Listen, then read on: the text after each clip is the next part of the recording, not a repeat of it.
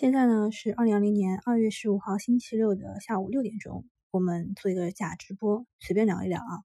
我看到这个微博上有个大 V 叫红荣，啊，他说二零一五年去杠杆股灾，二零一六年熔断股灾，二零一七年冰火两重天，二零一八年降杠杆叠加贸易战开打，哈 又股灾，二零一九年贸易战反复，二零二零年爆发疫情。A 股的投资者真不容易啊！那我看到也有很多人在下面回复他说：“说好的价值投资、长期投资，请监管层告诉我哪一年我能拿得住？”还有人说啊，一六年棚改，全国房价开始飞涨了两倍；一七年呢，开始 P2P 暴雷，一个接一个爆了三年；一九年猪瘟，养猪场好多全都死了，这猪死了啊，猪肉价格翻了好几倍。以为年底肉价达到高峰会下跌了，没想到二零二零年来了一场肺炎，不仅肉价更贵了，其他的东西也都很贵。最重要的是还不能出门开工了。我觉得他们说的都是实话啊，就是大家自身的一个感受。还有人说什么样的土壤制度安排，让股灾一次一次、一次又一次的每年光临 A 股啊？那么又说起到了制度，呃。周五的时候呢，证监会是发了一个新的再融资规则，规则是这样的：调整非公开发行股票定价和锁定机制，将发行价格由不低于定价基准日前二十个交易日公司股票均价的九折改为八折，将锁定期由三十六个月和十二个月分别缩短至十八个月和六个月，且不适用减持规则的相关限制。将主板和中小板、创业板非公开发行股票发行的数量分别由不超过十名和五名调整为不超过三十五名。虽然我读完了，我能够理解，但是我知道大家可能不太理解，因为他没有说人话嘛。那我给大家说一下人话。再融资规则呢，一共有九个地方进行了修改。那我一个一个说啊。新的规则是取消了创业板公开发行最后最近一期末。资产负债率比例要高于百分之四十五的这个条件，什么叫做资产负债率呢？就是资产除以负债要大于百分之四十五。换一句话来说，就是你这个公司自己有的东西和从别人那儿借来的东西，这个除一除，至少呢有四点五成的东西是你自己的东西。哎，但是现在呢取消了这个限制。第二个放宽的呢，就是创业板以前非公开发行的股票，最近两年都是要盈利的，但是也取消了这个盈利的条件，你不用最近两年都盈利了。第三点呢，就是以前发行的条件是创业板前次的募集资金基本使用完毕，并且呢使用进度和效果与披露的情况要一致，但是呢现在你只要披露一下你之前募集的资金的这个使用情况、进度和披露效果是否一致就可以了。你只要信息披露就可以了，不会影响你这一次再发行这个定向增发啊这些东西啊。那么第四个就是之前定价基准是发行期的首日，现在呢定价基准日可以是董事会决议的公告日。股东大会决议的公告日，或者是发行期的首日，灵活性呢比较大。第五个大区别其实是大家非常关注的，就是之前啊非公开发行的股票是不得低于前二十个交易日均价的九折，现在是八折。也就是说，以前啊，呃，同样一只股票在二级市场，就是我们我们玩的这个市场啊，是十块钱的话，那它定向增发可以是。九块钱，九块一，九块二，就是不能低于九块。但它现在呢，定向增发可以是八块，八块一，八块二，就只要不低于八块就可以了，打个八折。这是我们非常关心的一个话题。然后改完之后，第六个区别呢，也是我们很关心的，就是以前锁定期啊是很长的，分别是三十六个月和十二个月。三十六个月呢，是针对控股股东、实际控制人或者是关联方及这战略性投资的。三十六个月啊，就是三年，就是你呃非公开发行的股票要锁定三年。但是现在呢，改成十八个月了，一年半就可以了。那针对竞价投资者来说，之前呢要锁定一年，现在呢锁定半年就可以了。而且以前是适用减持规则，现在是不适用减持规则。就是以前啊，就是减持的时候你要公告，然后要怎么样，就是就是未来十五日减持，未来半年减持，现在都不用了。也就是说，在大家不知道的情况下，这一批非公开发行的股票可能就已经流入到二级市场当中了。第七个不同点呢，就是发行对象。以前主板和中小板呢，发行的对象是不超过十名，创业板呢是不超过五名。现在发行对象是放宽，最多三十五名。啊，就是钱不够人来凑啊。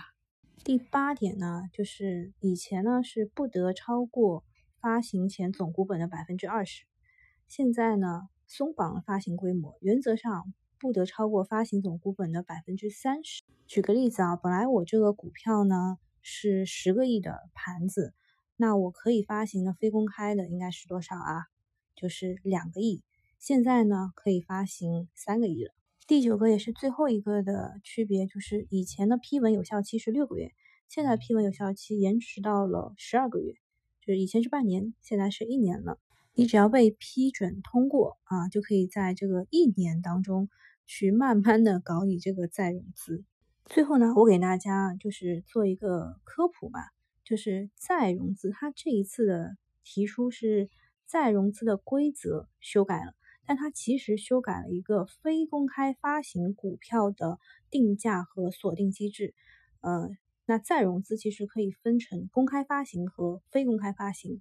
公开发行就是配股公开的增发和发行可转债公司的债券，非公开发行只有一项，就是定向增发。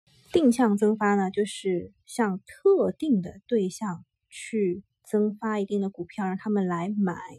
那以前呢是，比如说中小板只能是十个人啊，主板也是十个人，创业板是五个人来买，但现在可以有三十五个人来买。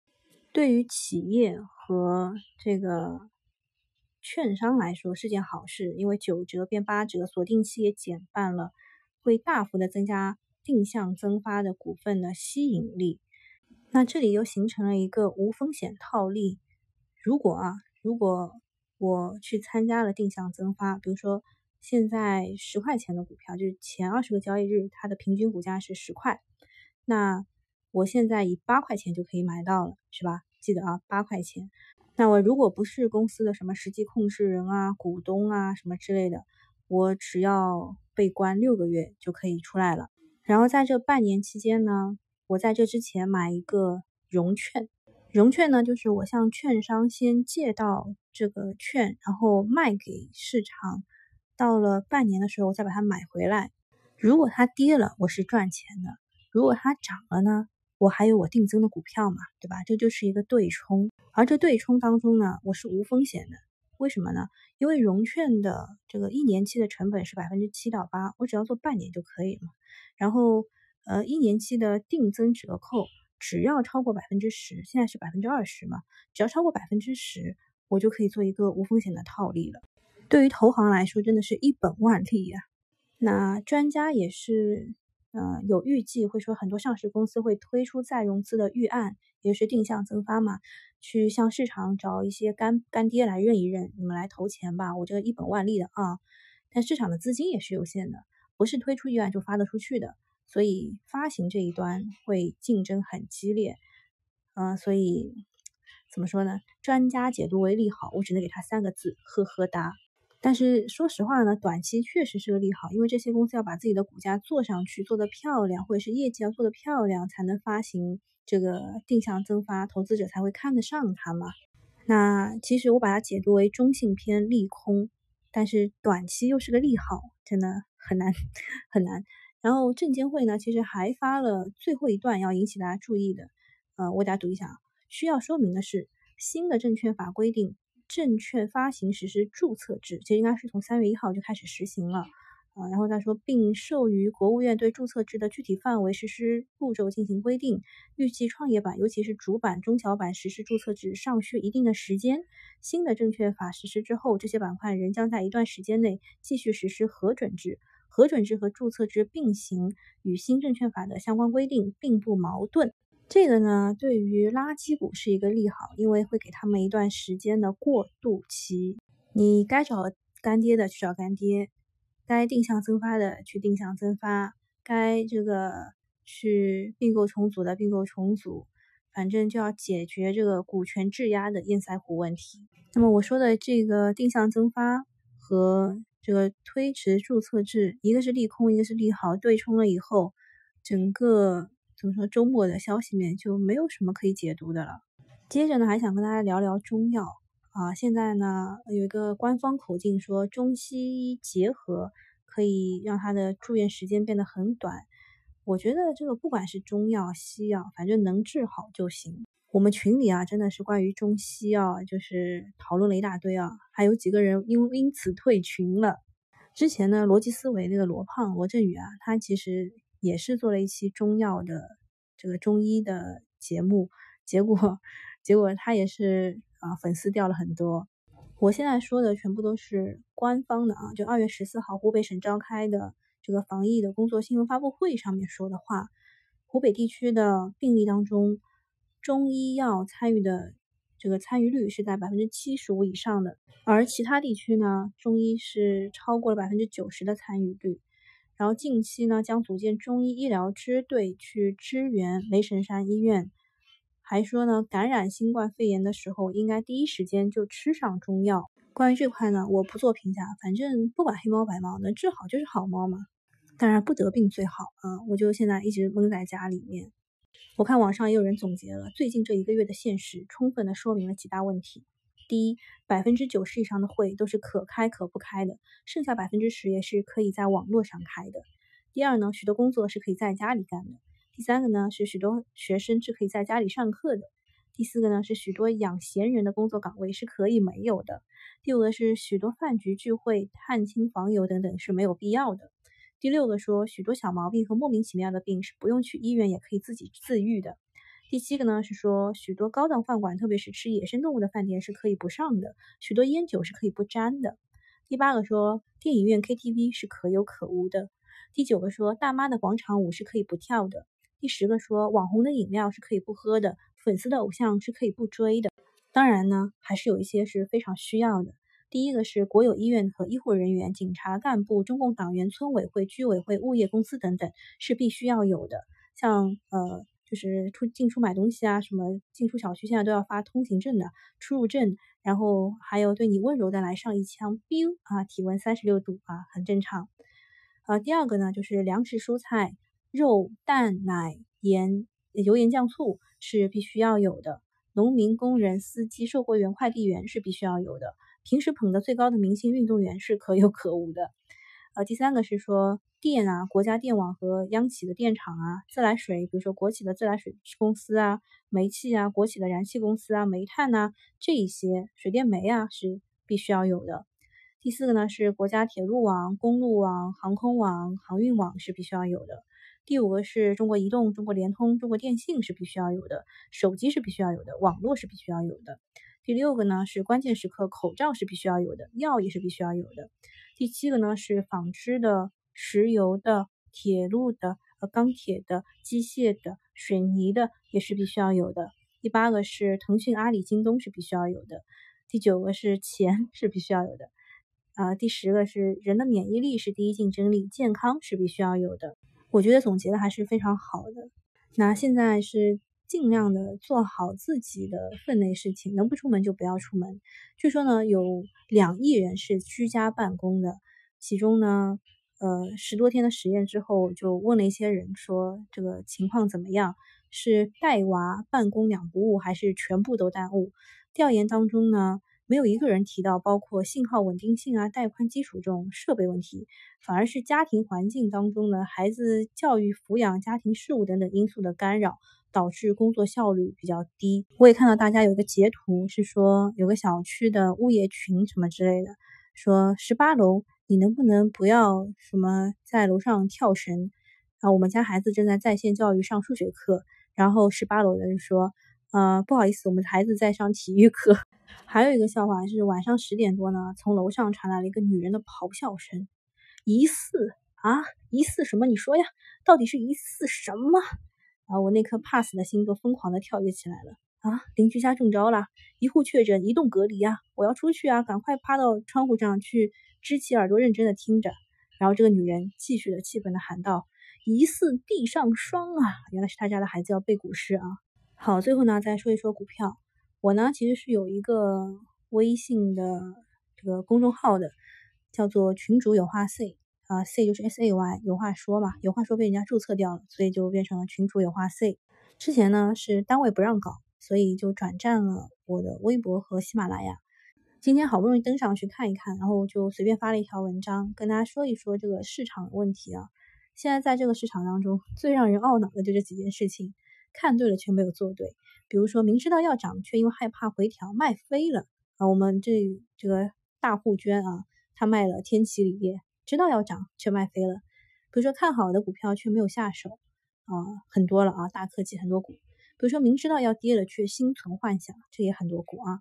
而从本周一开始呢，其实是已经到了明知道要跌却心存幻想的阶段了。对对对，你没有听错啊，就是本周一开始。那你不是说啊，本周涨涨了吗？对吧？创业板还持续创新高了，对啊。但是操作难度真的很大啊，谁来谁知道啊？你永远不知道主力的钱想要往哪里去啊，只能靠着看研报、看龙虎榜、看北上资金去大致猜测他们的想法。而他们也会通过声东击西、反复洗盘、释放消息来混淆视听。本周呢，大科技持续逼空，周五呢又创了近期的一个天量。如果按照基金的尿性，因为肯定是基金去做的大科技嘛，下周再几个冲高啊，特别是补涨的股票补涨了以后，又要高位震荡一个月了。我比较难受的是，我这一波买的科技股还不多，而且也蹭的是特斯拉的上游材料，已经涨好了。之后就没有我什么事情了，而且呢，我又不能再去追大科技了，因为我自己的判断就是，它再创一个新高之后就要回调了，对吧？要回调一个月左右呢，那我就怕肉没有吃到，挨打又一起被打了，对吧？下周呢是很困难的。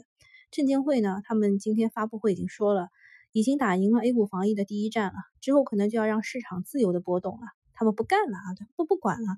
那么现在政策一看啊，本周一已经可以开始融券了。我们是在周四的凌晨才知道这件事情的，对吧？大户也是周三才知道的，周一就可以开始融券了啊。然后呢，之前又有个消息说不准净流出，就是就是所有的钱啊，你可以调仓换股，但是不可以净流出。这个规则啊，我觉得他们随时也是可以撤销的嘛。他们已经打赢了第一战了，对吧？还有就是证监会的再融资规则要实行了，这个规则是针对定向增发的，跟我们散户没有什么关系啊，对吧？就是他们自己搞一搞，然后二级市场的这个，比如说十块钱的股票，他们定向增发变成八块，对吧？拿个半年，然后再做一个融券，就可以保证的，保证可以赚钱啊，对吧？就安稳无无无什么无风险套利。就你如果会做一个小学数学题的话，你就会发现，定向增发加上融券这套组合是一个无风险套利的组合。还有就是我比较难受的，就是我买的宅经济啊、云概念啊，虽然是小小的再次启动了一波，没有套赚了一小小点钱吧，但是周四的时候游资都撤退了，不玩了。然后周五证监会呢就已经就是发文了，说要监控疫情炒作的概念股了。我觉得游资他们的嗅觉真的是很敏锐呀。然后本周呢我还买了一些口罩的上下游的股票，我估计我是要砸手里了，只能等了，那就等它的业绩出来。这一块不想多说，最后呢想说一下这个机器人啊，工业机器人，因为现在就是炒的还是什么智能送餐啊、智能快递啊，但机器机器人确实是一个很好的题材，因为它的行业拐点到了，特别是现在很多工厂啊什么的，是呃人流密集型的企业，那是不是也可以由机器人来代替了呢？啊，具体的相关个股可以去看一下我的公众号群主有话 C。好，今天就到这里了，大家记得留言点赞，拜拜。